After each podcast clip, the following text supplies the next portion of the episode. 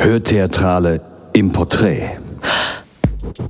Hörspielen und Theaterspielen ist unser Ding. Das zusammen ergibt die Hörtheatrale.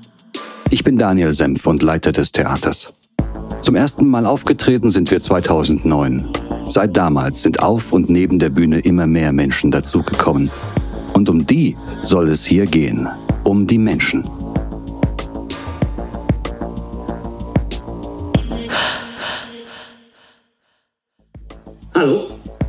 Bin Henri Krawall, aber Sie können mich auch Henry nennen. Das ist Michael Köckritz. Ich suche Viktor.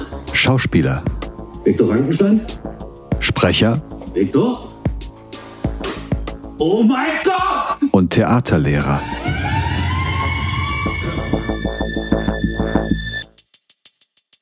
Komödie liegt ihm. Leichtigkeit bestimmt sein Spiel. Und Theater ist sein Leben. Egal ob auf der Bühne oder in der Arbeit mit Kindern und Jugendlichen. In Der Sandmann, Frankenstein, Dracula, Dr. Jekyll und Mr. Hyde und Die Mausefalle war er bereits zu sehen und zu hören. Ich freue mich sehr, Michael Köckritz heute im Studio der Hörtheatrale begrüßen zu können. Hallo Michael. Hallo Daniel. Was liegt dir mehr, Komödie oder Tragödie? Beides. Aha. Nee, nee, nee, wenn du so fragst, äh, würde ich schon eher sagen, dass äh, die Komödie ist. Ja, ja, doch. Ich habe auch den Eindruck, wenn wir zusammenarbeiten, dass dir das Komödiantische mehr liegt. Kann mich zum Beispiel an Frankenstein erinnern. Da war doch dein Augenmerk bei der Arbeit sehr, den Humor nicht zu verlieren. Warum? Weil ich denke, dass das äh, humorige, komödiantische, äh, das Leichte in jedem Stück seinen zwingenden Platz haben muss. Weil wenn der Fokus grundsätzlich nur auf das Schwere oder das Tragische, die Probleme gerichtet ist, äh, fehlt einfach etwas in, in der Vielfältigkeit der, der einzelnen Charaktere.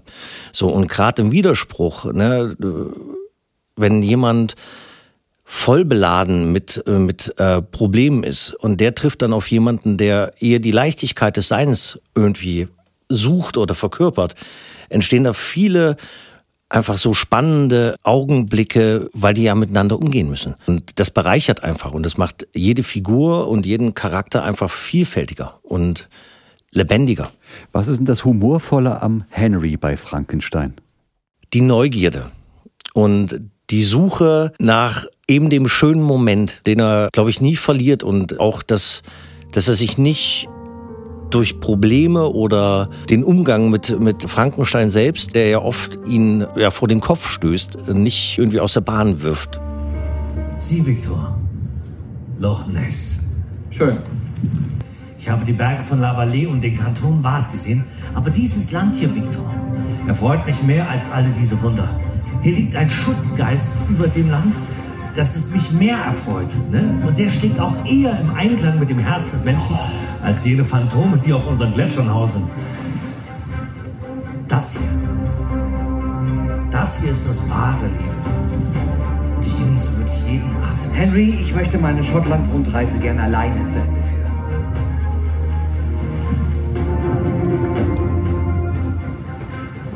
Lass mich allein.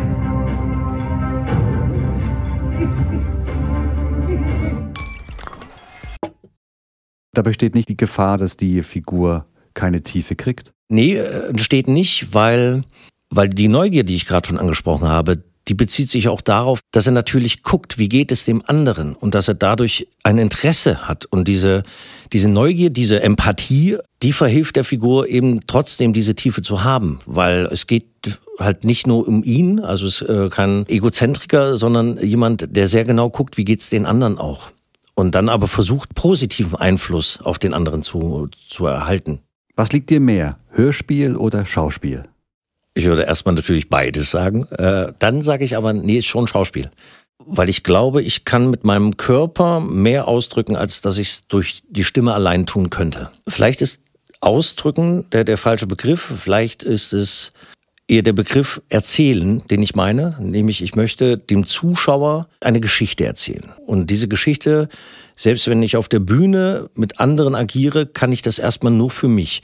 Und das kann ich mit meinen Erfahrungen, mit meinen Eigenheiten, mit meinen Macken auch. Und der Körper ist halt auch das Erste, was man sieht. Und der Körper erzählt vor dem ersten Wort, mit dem ersten Atemzug, den man auf der Bühne macht, erzählt er schon viel mehr als, als ein wohlgereimtes Gedicht in, in der Gänze vielleicht tun könnte, weil es auch für den Zuschauer etwas Greifbares ist, etwas, was er nachvollziehen kann, weil er selber äh, kennt, wie es ist, wenn man schnöde außer Atem ist, wenn man gehetzt irgendwie äh, von A nach B muss, so. Und allein das zu, zu sehen, mitzuerleben und äh, sich möglicherweise als Zuschauer selbst zurückgeworfen fühlt auf äh, die eigenen Erinnerungen, das schafft schon mal so viel Spielraum, der das dann ermöglicht, wenn die Sprache dazukommt, ne, noch viel mehr Welten zu eröffnen.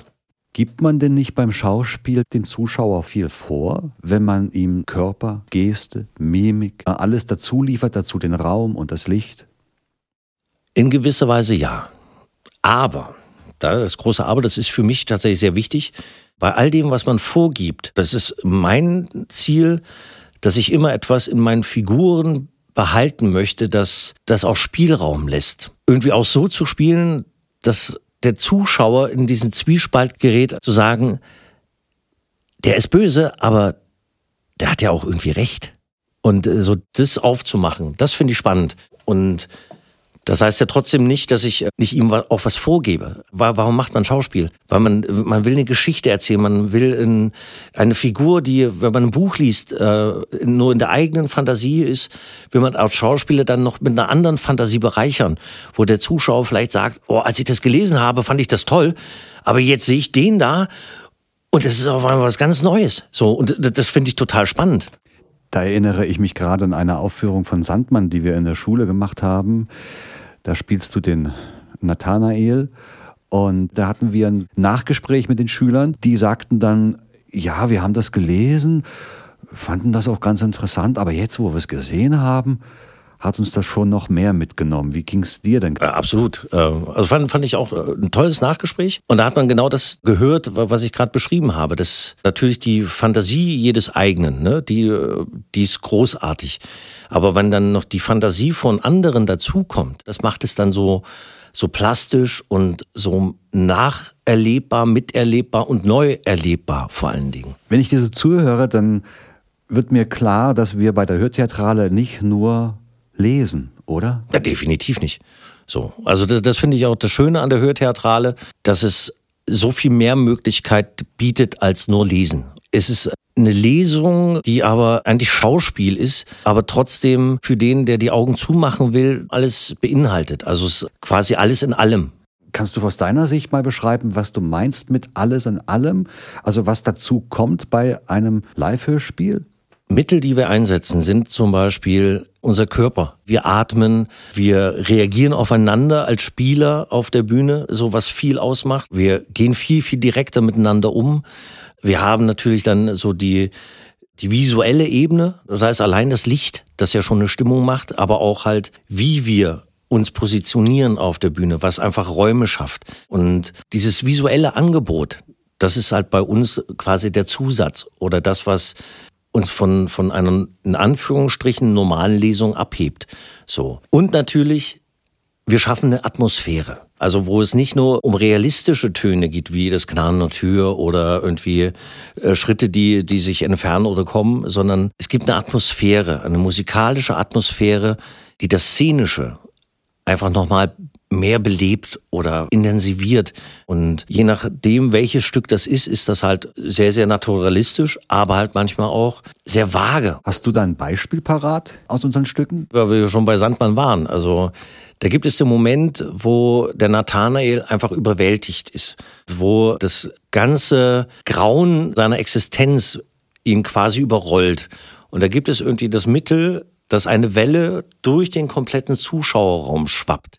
So, und diese Überwältigung irgendwie dann auf einer ganz anderen Ebene einfach dann nochmal akustisch irgendwie untermalt. Und das finde ich als Punkt auf der Bühne, finde ich total, ja, geil. So, weil es äh, einfach das, was ich spielerisch anbiete, einfach nochmal äh, verstärkt und ich merke, wie sich das dann auch im Raum dann so fortsetzt. Holzpüppchen, dreh dich! Holzpüppchen, dreh dich! Holzpüppchen, dreh dich!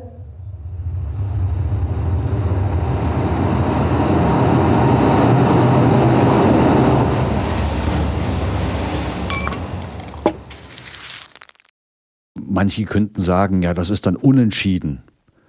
Äh, machen Sie jetzt Hörspiele oder machen Sie jetzt Theater? Ist das wichtig, diese Frage zu stellen? Ob es dann Unterschied gibt? Nö. Warum abgrenzen? So ist es, glaube ich, eher, was auch die Arbeit bei uns hier in der Hörtheatrale so auszeichnet, ist die Suche, welche Möglichkeiten gibt es? Und uns da nicht begrenzen zu wollen, sondern einfach, welche Mittel haben wir? Welche Mittel brauchen wir? Und wie schaffen wir es, diese Mittel so zusammenzufügen, dass es am Ende etwas Ganzes ist? Und ob das nun eher Tendenz wirklich reine Lesungen geht oder äh, wir Stücke wie zum Beispiel äh, Frankenstein haben, wo es ja schon viel mehr auch ins Spielerische, auch körperlich viel Spielerischer ist. So, das ist ja unsere Entscheidung. Und, äh, und ich glaube, diese Entscheidung ist immer eine gute, weil es ja die Suche nach dem richtigen Mittel für das einzelne Stück ist. So, und ich glaube, wenn man sich auf was festlegen würde, würde man sich einfach selber begrenzen. Und wenn man sich selbst begrenzt, äh, hat man natürlich auch eine Grenze für den Zuschauer schon geschaffen. So. Warum Theater, Michael? Warum hast du dir den Beruf des Schauspielers ausgesucht für dein Leben? Das ist, glaube ich, so eine der schwierigsten Fragen, die man stellen kann. Also ich bin, glaube ich, eher durch so einen lustigen Zufall zu diesem Beruf gekommen. Äh, ich habe mich äh, in der achten Klasse entschieden, von der Realschule aufs Gymnasium zu wechseln. Und äh, als ich dann in der neunten Klasse auf, der, auf dem Gymnasium war, äh, gab es eine Projektwoche. Und weil ich aber viel mehr damit beschäftigt war, irgendwie zu gucken, wo sind die äh, Gruppe von Menschen, die, die ich gut finde, habe ich einfach total verpeilt, irgendwie mich bei einem coolen Projekt anzumelden. Und das Einzige, was übrig war, war Theater. Das war erstmal, naja, so, ging auch noch eine Woche das Projekt. Und das einzig Gute war das hübscheste Mädel der Schule. Ne? Die war in diesem Projekt drin. Da dachte ich mir, na, so schlimm kann es nicht sein. Und wir haben Romeo und Julia gespielt. Und weil ich bis dahin noch überhaupt null Interesse an Theater oder Schauspiel hatte, war mir das auch relativ schnurz. Ne? Und da habe ich Graf Paris gespielt. Die meisten wissen nicht mal, dass ein Graf Paris in Romeo und Julia auftaucht. Ich auch nicht, äh, zu dem Zeitpunkt. Und dann verging so die Woche und es wurde alles lustig geprobt und ich habe da irgendwie so ein bisschen da mitgemacht. Und dann gab es am Freitag eine Präsentation. Und äh, ich bin Freitagmorgen aufgewacht und dachte mir, ey, das kann ja nicht alles gewesen sein. Ne? Irgendwas musst du doch da spielen.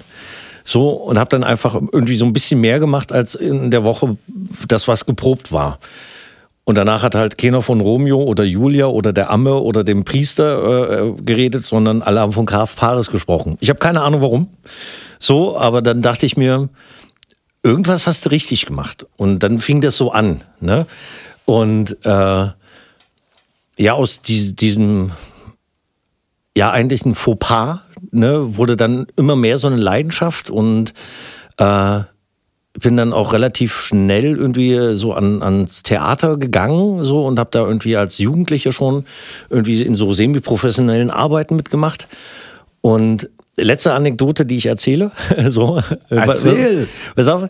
Ähm, und da haben wir äh, äh, Frühlingserwachen gespielt und ich war der Moritz, ne, der, der sich ja bekanntlich dann umbringt.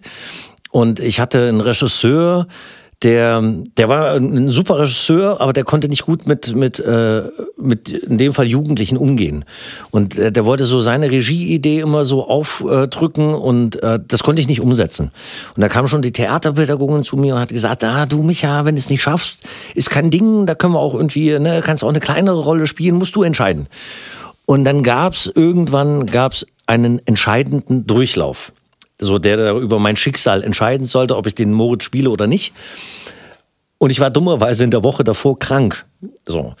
Und dann habe ich auch zum ersten Mal, weil ich äh, im, Bett liegen musste, habe ich mir das Textbuch genommen und ich habe das einfach mal gelesen.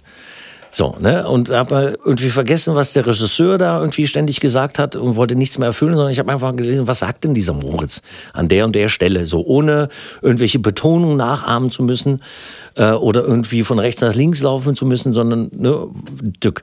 So, und dann haben wir den Durchlauf gespielt, so äh, und der ging auch durch und danach gab's äh, eine zweistündige Kritik für äh, ein einstündiges Stück. So, und das war wirklich, also der Regisseur zählte minutiös wirklich alles auf, was anders gemacht werden sollte.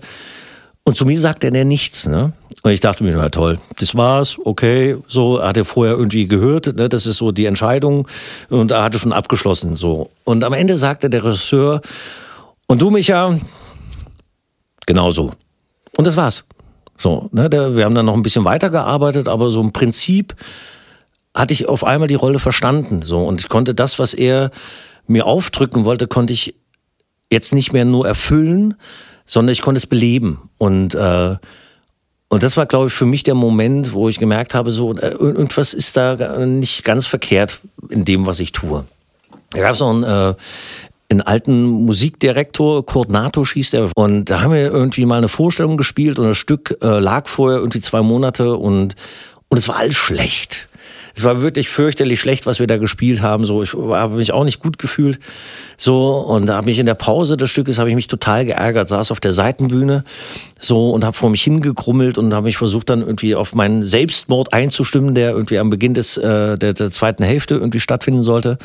Und da kam dieser Kurt Natusch an mir vorbeigelaufen und drehte sich um und meinte so, Micha, was ich gut finde, ist, du hast nie aufgehört zu arbeiten ich glaube, aus dir kann was werden. Und äh, als mir der, dieser, dieser unglaublich beeindruckende alte Mann, ich glaube, der war da schon 85 oder so. Und als der mir das sagte, dachte ich mir so, ich, ich glaube, in die Richtung müsstest du vielleicht doch gehen. Und das ist so, warum ich angefangen habe und was es jetzt für mich ist, ist nicht der Fakt, nur als Schauspieler auf der Bühne zu sein, sondern auch zu merken, wie, wie es ist, als Schauspieler durchs Leben zu gehen. Und ich meine, du machst so auch, ne, wir arbeiten ja auch an Schulen, so, und da finde ich das total beeindruckend zu sehen, wie über die schauspielerische Arbeit irgendwie so die Kinder oder Jugendlichen einfach anfangen zu wachsen und zu merken, welchen Einfluss das auch auf das eigene Bewusstsein hat. Wo kommst du her, Michael? Ich komme aus Gröden. Ne? Gröden ist nicht das berühmte Gröden, der Skifahrtsort, nee, das ist so ein kleines kleines verschlafenes Örtchen an der Grenze äh, zu Sachsen. Ich bin aber noch Brandenburger.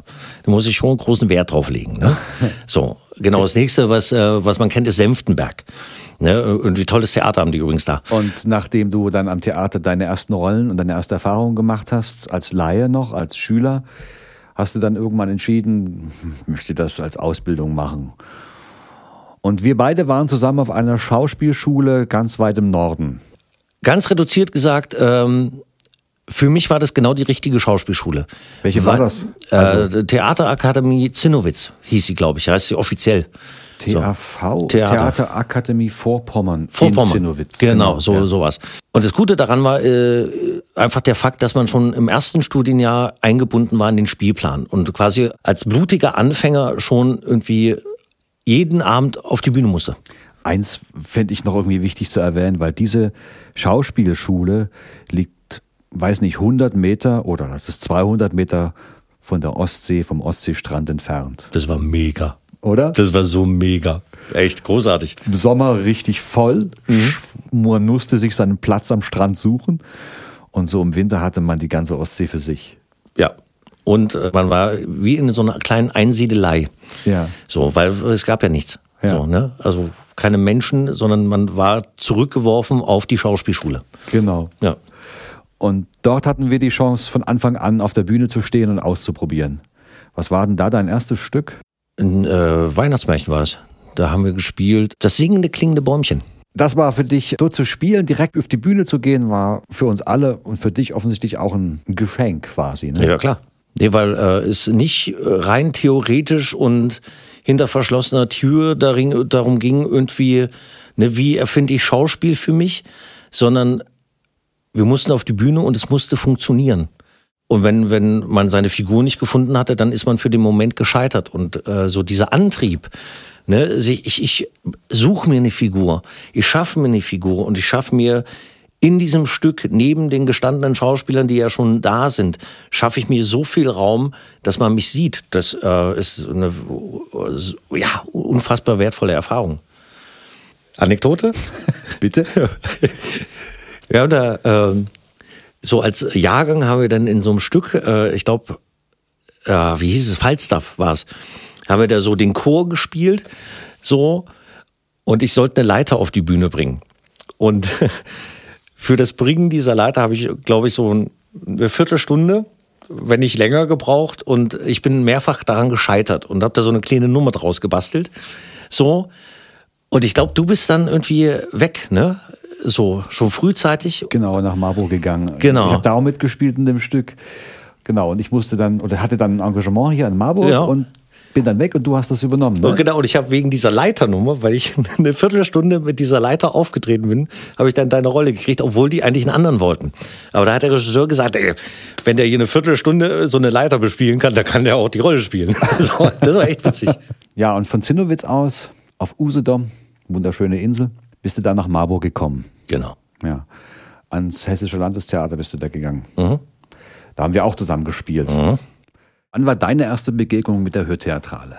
Meine erste Begegnung mit der Hörtheatrale war bei Dr. Jekyll und Mr. Hyde. Aber da habe ich kein Wort verloren, sondern es gab da so eine äh, durchsichtige Wand und hinter dieser durchsichtigen Wand gab es einen Polylux. Overhead-Projektor. Genau, Overhead-Projektor.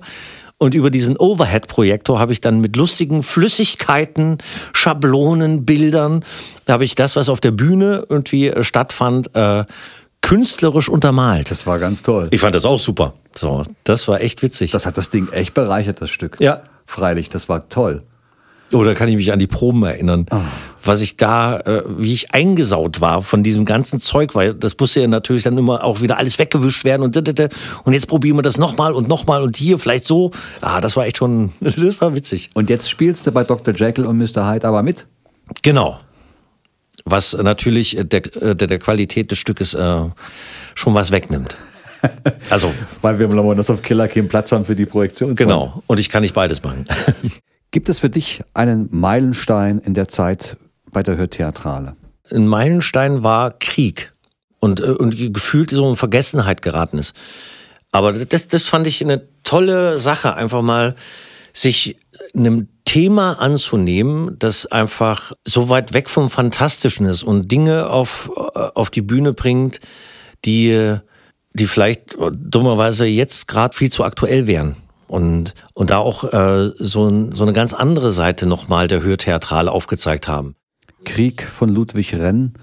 Nach dem Roman von Ludwig Renn mit Stefan Gille zusammen Genau. waren wir auf der Bühne. Da hast du die Regie geführt bei dem Stück. Das war keine einfache Arbeit. Nee, also allein durch das Thema schon nicht. Äh, Ich glaube, das war das erste Mal, dass es eigentlich so gut wie gar keine realistischen Geräusche gab, oder?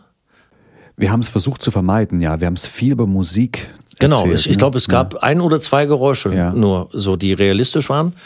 Und sonst äh, halt viel Musik, viel, viel abstrakte Geräusche, so die aber einfach super gepasst haben. Und dann galt es natürlich da auch so irgendwie so eine Spielform zu finden, die dem irgendwie nochmal gerechter wird. So, und das war, ich fand das wirklich eine tolle Arbeit, echt. Also, Ja, das ist ja auch Krieg, ist einfach nicht zu fassen. Ja. Und die Worte, die er aufgeschrieben hat, sind damals, das hat er 1929 geschrieben. Und ich meine, wenn ich die Bilder sehe von jetzt, Ja. es ist wieder absolut, also man kann es übereinander legen, deckungsgleich. Natürlich. Und selbst heutzutage ist es nicht, nicht wirklich fassbar. So. Also Nee. man wird damit konfrontiert und denkt sich trotzdem, das kann doch nicht wahr sein. So. Wir könnten noch weiter quatschen über viele Stücke. Da wäre zum Beispiel noch Dracula, da spielst du mit. Dann spielst du mit bei der Mausefalle von Agatha Christie. Oh ja, auch witzig. Frankenstein bist du demnächst wieder auf der Bühne zu sehen. Beim Sandmann spielst du mit. Das haben wir jetzt ausführlich ausgeführt. Dr. Jekyll und Mr. Hyde bist du auch dabei. Bist du eigentlich in einem Sherlock Holmes Stück drin? Der Hund von Baskerville, ich bitte dich. Ja, stimmt. Haben wir was Wichtiges vergessen, Micha? Hattest du irgendwann den Moment, wo du sagtest, nee, das mache ich nicht mehr mit Theater, Schauspiel, gebe ich auf, ich mache was anderes? Nö. Nee, ich meine, äh, das ist ein schwerer Beruf und ich meine, äh, ich bin freischaffend und das ist äh, weit weg von, glaube ich, dem, was was so sich der normale Mensch unter dem Beruf des Schauspielers, nämlich alles Punk und Promp und äh, alles super tutti easy peasy. Das ist es nicht. Äh, da da spielen auch Existenzängste eine Rolle. Aber ich glaube, ich fühle mich trotz allem in dem, was ich tue, so wohl, dass ich in dieser ganzen Vielfältigkeit, die dieses Freischaffende mit sich bringt, einfach ganz gut aufgehoben bin. So und da auch nicht nur mich, sondern auch mein Umfeld bereichern kann. Siehe die Arbeit an, an den Schulen oder die Kurse für Langzeitarbeitslose, die ich gegeben habe, die jetzt wegen Corona leider irgendwie nicht sind. Aber all das sind, glaube ich, so Momente, wo ich denke, das ist nicht verkehrt, was ich tue. Und ja, von daher, nö, habe ich nicht dran gedacht. Haben wir was Wichtiges vergessen? Alles. Und nichts. Also ich meine, man kann, wir können jetzt hier noch zehn Stunden plaudern. Ne? Also Ja, danke, Micha. gerne. Schön, dass du da warst. Und bis demnächst auf der Bühne. Wir sehen uns. Ja. Oder hören. Aber wir können jetzt auch noch einen Kaffee trinken gehen. Alles klar. Alles klar.